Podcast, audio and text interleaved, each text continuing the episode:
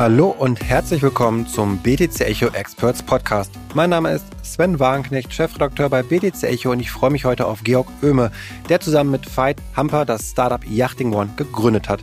Damit wollen sie den Traum von der Luxusjacht, auf der man seinen Sommerurlaub verbringt, einem größeren Publikum zugänglich machen.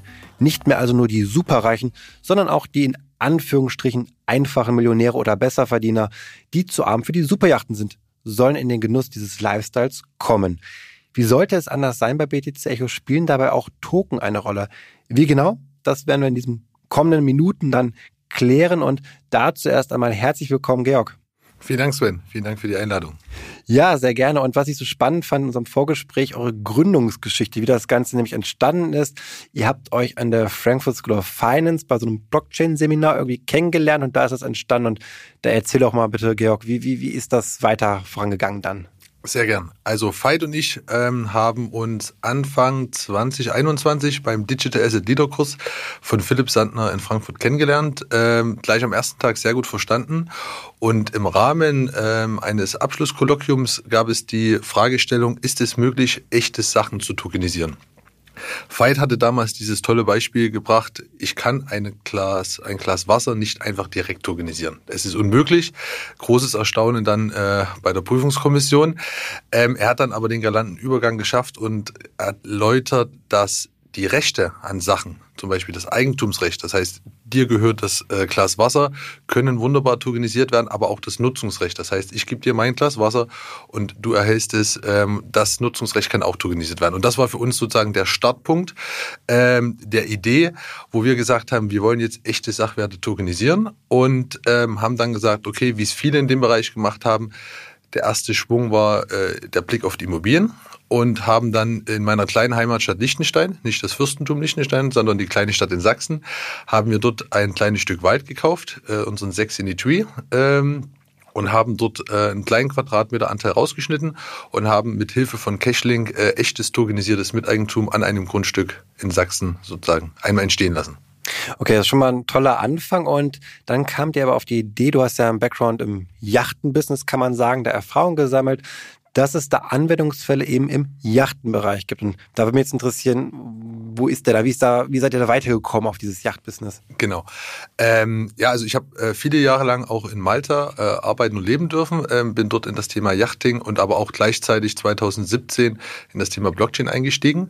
Und ähm, nachdem wir das Grundstück tokenisiert hatten, war dann die Fragestellung, wollen wir wie viele andere Tokenisierungsprojekte auch sozusagen diese Art von Assets tokenisieren, die man erwirbt oder die man, wo man Teileigentum erwirbt, um eine Rendite zu erzeugen? Oder sagen wir, oder wir gehen auf diese Art von Assets, die ich kaufen möchte, mir einen Anteil kaufen möchte, um diese zu nutzen.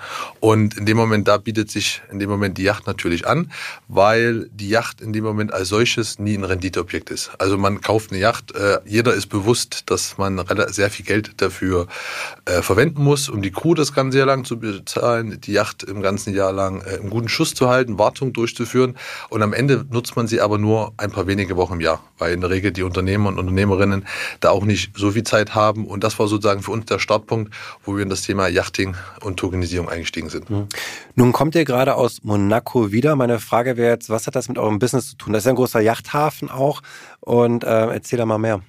Genau, also zu Monaco haben wir sehr positive ähm, sozusagen äh, Beziehungen, ähm, als wir uns dann äh, ab April Vollzeit, Veit und ich, äh, dem Thema Yachting One und äh, der Tokenisierung von Real Assets äh, gewidmet haben, hatten wir an einem Startup-Wettbewerb der Hochschule Monaco teilgenommen und haben dann im Mai den Special Award in Yachting erhalten für unser Konzept, weil auch wir zu dem Zeitpunkt schon gemerkt haben, die Yachtindustrie sucht nach neuen Produkten, Anwendungsfällen. Und ähm, für uns war das super, ähm, weil wir auch gleichzeitig die Möglichkeit bekommen haben, äh, Ambassador vom Yachtclub Monaco zu werden. Auch der Yachtclub Monaco hat realisiert, es müssen neue Ideen auf dem Markt. Nachhaltigkeit, Sustainability sind auch da groß geschrieben, haben da so eine Initiative gegründet, Monaco New Capital of Advanced Yachting. Und ähm, das war sozusagen unser Einstieg äh, der sehr guten Beziehungen zu Monaco. Und letzte Woche waren wir auf der Monaco Yacht Show, die größte Yachtshow in Europa, und hatten die Freude, sozusagen Yachting One einmal dem Fachpublikum, aber als auch der Industrie vorstellen zu dürfen.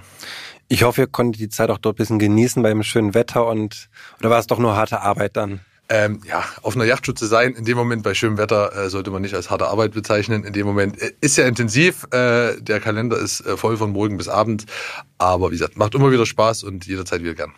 Hört sich nach einem angenehmen Arbeitsumfeld an, würde ich jetzt mal auf jeden Fall sagen. Gerade jetzt so in Berlin, wenn es kälter wird gerade, ähm, ist die Sehnsucht schon groß nach solchen Orten und natürlich gerne auch auf einer Yacht. Obwohl, so einer großen Yacht war ich noch nie gewesen, also hätte ich schon Lust auf jeden Fall drauf. Und jetzt würde mich aber interessieren, jetzt ist noch nicht so viel Zeit vergangen zwischen eurer Idee und euren Schritten und was ist passiert bislang konkret? Genau, also was ist passiert in dem Moment, äh, nachdem wir dann den vollen Fokus auf äh, unsere Real Asset Token Yachting One gelegt haben, haben wir die ersten zwei, drei Monate damit verbracht, wirklich das Produkt zu testen, zu entwickeln. Wir waren auf diversen Konferenzen im Yachtbereich, wir waren auf äh, diversen Veranstaltungen, wir haben mit Yachting-Leuten gesprochen, wir haben mit äh, Leuten aus der Blockchain-Industrie gesprochen. Das waren so die ersten zwei, drei Monate, einfach um rauszuhören, ist da überhaupt ein Interesse da? Ähm, nachdem wir sehr viel positives Feedback erhalten haben, haben wir dann sozusagen auch die Werften, Yachteigner kontaktiert, um einfach auch da zu sehen, okay, wir brauchen ja eine Yacht und haben jetzt sozusagen das große Glück ähm, ähm, gehabt, in den letzten Wochen dann auch mit der Sichtermann-Werft aus Holland, äh, eine kleine Boutique-Werft, ähm, sozusagen den ersten Yachtpartner finden zu dürfen. Und ähm, ab nächster Woche äh, wird dann auch sozusagen unsere Yacht Felicitatem sozusagen in den Verkauf gehen. Das ist eine 20 Meter Yacht äh, gebaut in Holland. Die letzten anderthalb Jahre ähm, für erfolgreich für Charter-Business genutzt. Und das Schöne ist, dass die, der, die, die Herren und Damen hinter der Werft sozusagen die gleiche Vision wie wir teilen. Einfach da auch das Thema Yachting der, der, einem breiteren Publikum zugänglich zu machen. Und wo finde ich die Yacht jetzt? Wo ankert die? Derzeit noch in Ibiza. Ähm, sie wird dann aber über Winter in der Werft sein für kleinere Upgrades und dann äh, ab nächstes Jahr im April ähm, unter dem Yachting One äh, Label in Palma in Mallorca sozusagen den Eignern zugänglich gemacht. Jetzt hast du gerade schon von Winter gesprochen. Also es gibt ja immer Zeiten oder Saison, wo jeder gerne aufs Schiff möchte und andere, wo vielleicht das nicht der Fall ist. Und da frage ich mich jetzt, wie das bei euch funktioniert. Also ich habe ein Nutzungsrecht. Es geht eben nicht um das Investment, sondern ich möchte zu einer bestimmten Zeit Zeit auf der Yacht verbringen. Wie, wie löst ihr dieses Problem, dass jetzt alle sagen, ich möchte gerne im August oder Juli oder September? Bei euch? Genau, also das ist äh, eine oft gestellte Frage. Ähm, super, vielen Dank dafür, weil wir ähm, kombinieren das Miteigentumsrecht mit einem garantierten Nutzungsrecht. Genau aus den gleichen äh, Punkten, wie du gerade gesagt hast. Juli, August sind so die Hauptlieblingswochen. Und das ist so auch das Thema Co-Ownership, nenne ich es mal, im Yachtbereich ist nicht komplett neu. Es gibt schon seit einigen Jahren. Aber meistens habe ich dort nur die Möglichkeit, 25 Prozent Anteil an einer Yacht zu kaufen. Und dann jedes Jahr müssen die Eigner untereinander oder der Yachtmanager hat die sehr schwere Aufgabe, die Eigner untereinander so zu koordinieren, dass alle glücklich sind, wenn sie auf ihre Wochen dürfen. Und wir haben ähm, das dadurch gelöst, dass wir Yacht Owner Weeks anbieten. Und Yacht Owner Weeks ähm, repräsentieren die besten 20 Wochen zwischen April und Oktober. Jede Woche ist 5% Anteil an der Yacht plus ein garantiertes Nutzungsrecht für die ausgewählte Woche. Und somit vermeiden wir, dass es überhaupt Diskussionen unter den Eignern geben muss, weil es ist von Anfang an klar, welche Woche ich mir erwerbe. Und jetzt um noch um deine Frage abschließend zu beantworten, wie stellen wir sicher mit Juli und August? Natürlich sind die Wochen im Juli, August haben den höheren Preis als die Wochen im Mai und Juni. Aber aus der Erfahrung im Yachtbereich zeigt mir, dass gibt trotzdem nach wie vor große Interessenten, die gerne im Mai und Juni an Bord gehen. Äh, dementsprechend äh, wird das bei uns aber auch über den Preis mitgeregelt. Ja, was wäre jetzt so der Preis? Ich möchte das machen im August und da ist jetzt auch schon alles mit drin. Das heißt, äh, Kapitän, Sprit, was da so an Kosten anfällt. Das heißt, ich habe so einen Full-in-One-Service-Paketpreis einfach dann und wie beim Chartern eigentlich dann auch. Genau, also in dem Moment ist bei uns so, dass ähm, man einmal unsere Yacht äh, Felicitate, sie würde neu 4 Millionen Euro kosten in dem Moment und wir ermöglichen jetzt da Miteigentümer zu werden, wenn man die Maiwoche als Grundlage nimmt, ab 180.000 Euro. Das geht dann für die Wochen Juli und August bis zu 300.000 Euro hoch. Das ist sozusagen der einmalige, einmalige Kauf, ähm, um das Miteigentum zu haben und dann ähm, fällt pro Yacht Owner Week, die man erworben hat, eine jährliche Pauschale an die in der Größenordnung zwischen 25.000 bis 30.000 Euro ist und das die operativen Kosten abdeckt. Aber das heißt aber auch, da ist komplette Crew, wir haben eine Doppelcrew an Bord. Das heißt, in dem Moment, dass immer auch frische, äh, ausgeruhte Crew an Bord ist, da sind die Wartungskosten mit inklusive.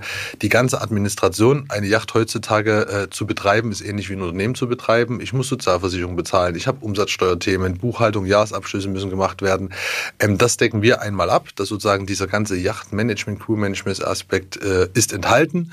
Und ähm, genau, dafür gibt es halt einmal im Jahr die, Opera, äh, die Zahlung der laufenden Beiträge. Aber warum kann ich nicht einfach chartern? Also es geht ja um Eigentum, aber was ist jetzt der konkrete Vorteil für mich davon, dass ich Besitzer bin? Genau, also in dem Moment äh, chartern ist auf jeden Fall eine Möglichkeit. Ähm, viele Leute möchten auch gerne Yachten chartern. Äh, wenn man aber jetzt mit Chartern-Brokern spricht, welche verfügbaren Wochen in 2023 vorhanden sind, diese sind sehr, sehr eingegrenzt. Das heißt, in dem Moment, ähm, die besten Wochen sind eh schon ausgebucht. Ähm, die Nachfrage ist zu groß. Man spricht ja jetzt äh, schon über die Wochen in 2024. Das heißt, ich habe vielleicht eine Flexibilität, aber nur in der Theorie. Ähm, und bei uns ist es auch so, ähm, Yachting ist ein Lifestyle in dem Moment ähm, und es ist auch ein Vertrauensverhältnis. Das heißt, ähm, wenn ich jedes Jahr eine andere Crew habe, ist halt natürlich da auch nicht, kann diese Vertrauensbasis nicht so entwickelt sein. Das ist in dem Moment bei uns anders. Und es ist auch dieser emotionale Link. Also Yachteigentum, Yachteigner zu sein, ist was anderes als nur eine Yacht zu chartern. Und ähm, das wird darüber sozusagen dargestellt. Mhm. Und es sind jetzt nicht mehr die Superreichen, die das jetzt nur sich leisten können, so eine Yacht, sondern auch eben, ich habe einfache Millionäre, hatte ich es ja genannt. Also kannst du die Zielgruppe noch ein bisschen besser beschreiben? Das ist jetzt vor allem auch deutsche Kunden, ausländische Kunden. Äh, wen sprecht ihr damit an mit dem Angebot? Genau, also wir sind von der Regionalität, äh, ob es deutsch oder ausländische Kunden sind, äh, absolut äh, flexibel und offen. Das ist überhaupt nicht das Thema. Äh, unsere Zielgruppe es gibt eine schöne Vermögenspyramide von Credit Suisse die zeigt 55 Millionäre und Milliardäre auf dieser Welt. Und ähm, die Zielgruppe, die sich sonst eine Yacht wie unsere Yacht Felicitatem erwerben könnte, sind nur die oberen 2,5 Millionen. Ähm, Millionäre, Milliardäre, die Ultra High Net Worth Individuals.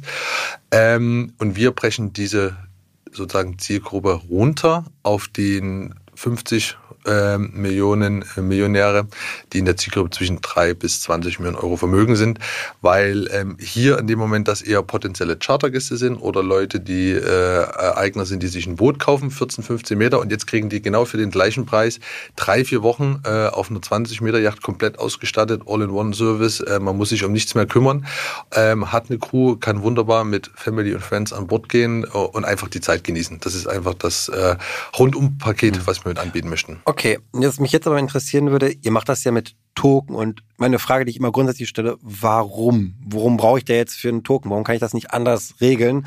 Und äh, könntest du das einmal erklären, euren Business Case, warum ihr da auf Blockchain und Token setzt? Genau. Ähm, in dem Moment, wir wollen das Thema die Eigentumsrechte und die Nutzungsrechte an der Yacht digital repräsentieren. Ähm, um auf der einen Seite zu ermöglichen, dass der Erwerb des Miteigentums so einfach wie möglich stattfindet. Also wir haben das auch, äh, das war einer der Gründe, warum wir auch echtes Miteigentum an diesem Grundstück erzeugen wollten. Weil in dem Moment, wenn du jetzt Interesse hättest, dich an unserem Sex in the Tree in Liechtenstein zu beteiligen in Sachsen, könnten wir dir den Token übertragen und du bist automatisch äh, schon Miteigentümer. Das ist beim Notar durchgegangen. Äh, wir waren bei den Anwälten. Hat alles funktioniert, Grundbuchamt. Und das ist auch genau die, die Idee dahinter. Einfach dieses Miteigentum, Erwerb so einfach wie möglich umzusetzen und aber auch gleichzeitig die Nutzungsrechte fungibler zu machen. Das heißt, auf der einen Seite kann ich die, meine J-Owner Weeks selber nutzen ich kann es an Family and Friends übertragen, ich kann es mit anderen Co-Ownern tauschen und es wird bei uns auch so sein, ähm, jetzt in Phase 2, so, wenn wir die Flotte haben, dass ich auch nicht nur auf der gleichen Yacht tauschen oder ähm, wechseln kann, sondern dann auch zwischen den anderen Yachten. Und hier soll einfach diese digitale Repräsentierung durch den Token diese Übertragung einfacher machen. Okay, also ich verstehe, der Token ist vor allem für die Handelbarkeit da, die dann noch kommen soll in nächster Zeit. Und ähm, ich habe aber dann kein Investment Case dabei. Das heißt, theoretisch kann ich ihn verkaufen. Meine Woche ist, sag ich mal, sehr stark nachgefragt. Ich habe die für 180.000 das Eigentum erworben und dann könnte ich ja dadurch auch einen Trade machen, oder? Wäre das möglich? Ähm, das auf jeden Fall. Es ist ja so, dass ähm, aber unser Token jedoch Miteigentum an einer Yacht repräsentiert. Und äh, Yachten, ähnlich wie das erste Auto, was man kauft, äh, verlieren regelmäßig an Wert. Das heißt, ähm, der Anteil der, äh, des Tokens, der den Wert repräsentiert, nimmt von Jahr zu Jahr stetig an. Also in dem Moment, äh, ich bin immer auch aus meiner Vergangenheit äh, kein Freund gewesen, wenn die äh, Eigner zu uns kam und gesagt haben, wir müssen jetzt über Steuerplanung sprechen, ähm, dann war mein erster Hinweis, beim Yachten kann man keine Steuern planen, weil man verliert nur das Geld. Das heißt, es ist ein Verlustgeschäft. Und das, was wir mit unserem Token oder mit unserem Setup ermöglichen, einfach, dass diese kompletten Ausgaben einfach auf verschiedene Schultern verteilt werden. Das heißt auch hier, dass ähm, unser Token kein Investmentprodukt ist, weil äh, Yachting als solches schon mal als Investment ausscheidet. Ich könnte aber, wenn ich jetzt krank werde, ich kann jetzt nicht meine zwei Wochen in Anspruch nehmen, theoretisch als Miteigentümer meine Nutzungszeit weiter verkaufen oder handeln. Das genau, also das, das ist auch äh, Teil unseres äh, Service, dass äh, wenn Eigner, es gibt auch Eigner, die dann für ein Jahr erstmal nach Südamerika ziehen, ähm, in, die, also in, die, in diesem Zeitraum dann nicht äh, die Yacht im Mittelmeer nutzen können dann kann die auch entsprechend weiter verchartert werden und diese Chartereinnahmen reduzieren dann die jährlichen Ausgaben, die die haben, sozusagen, dass dann auch aus der Seite her ähm, Kosten und Nutzen im Verhältnis steht. Welche Rolle spielen eigentlich Kryptowährungen wie Bitcoin im Yachtengeschäft? Ich meine, es sind ja oft internationale Transaktionen. Gibt es da eine Nachfrage zu oder ist das eher Spielerei? Ähm, es gibt auf jeden Fall eine Nachfrage. Ähm, wir haben auch äh, damals noch äh, zur Zeit bei meinem alten Arbeitgeber zusammen mit Ocean Independence ein Kryptozahlungstool eingeführt, das sozusagen auch Charterbroker-Gesellschaften ähm, sozusagen vor allem insbesondere im Last-Minute-Charter-Bereich. Also das heißt, ein Eigner möchte Samstag eine Yacht chartern und entscheidet sich erst Freitag. Idealerweise ist dann meistens noch der Chartergast aus den USA, der gerade im Mittelmeer ist. Ähm, da hilft natürlich eine Zahlung in Bitcoin äh, oder Krypto ähm, im Hinblick auf die Schnelligkeit, weil ich habe eine Zahlungsbestätigung in zehn Minuten. Selbst wenn der Broker dann von der Bank, sobald es dann in Fiat umgetauscht wurde, erst zwei Tage später am Montag erhält, ist das absolut ausreichend. Er hat aber sofort die Zahlungsbestätigung. Und warum haben wir das gemacht? Weil ich in 2021 ein Erlebnis hatte, dass ein Yachteigner circa Mitte, äh, Mitte 50 aus der Schweiz im Closing Meeting gesagt hat, äh, das Closing Meeting im Yachtbereich bedeutet, man trifft sich, man äh, informiert die Bank, dass der Kaufbetrag überwiesen werden soll und dann wartet man, bis die Zahlungsbestätigung da ist. Er hat gesagt, das nächste Mal möchte ich meine Yacht mit dem Bitcoin bezahlen, weil dann wären wir hier nach zehn Minuten fertig. Ähm, das war sozusagen für uns dann auch der Startpunkt, wo wir dann gesagt haben, okay, äh, wir sprechen mit den Brokern und führen dann diese Tools zusammen mit. Äh, in dem damals hatten wir es mit Salamantex und 1031 aus München. Das ist auch schön zu hören, dass dann doch auch diese diesen ja, Krypto-Anwendung da auch gibt dann dort nochmal. Und ähm, du bist ja jetzt auch Co-Founder von Real Asset Token Factory, das heißt, dort muss es jetzt nicht das Yachting One Projekt sein, es können auch andere Themen sein, wo ihr ähnliche Modelle fahrt. Ähm, kannst du da vielleicht sagen, was wären denn noch so andere Bereiche oder Sektoren, die dir einfallen, wo so ein Modell auch Sinn macht?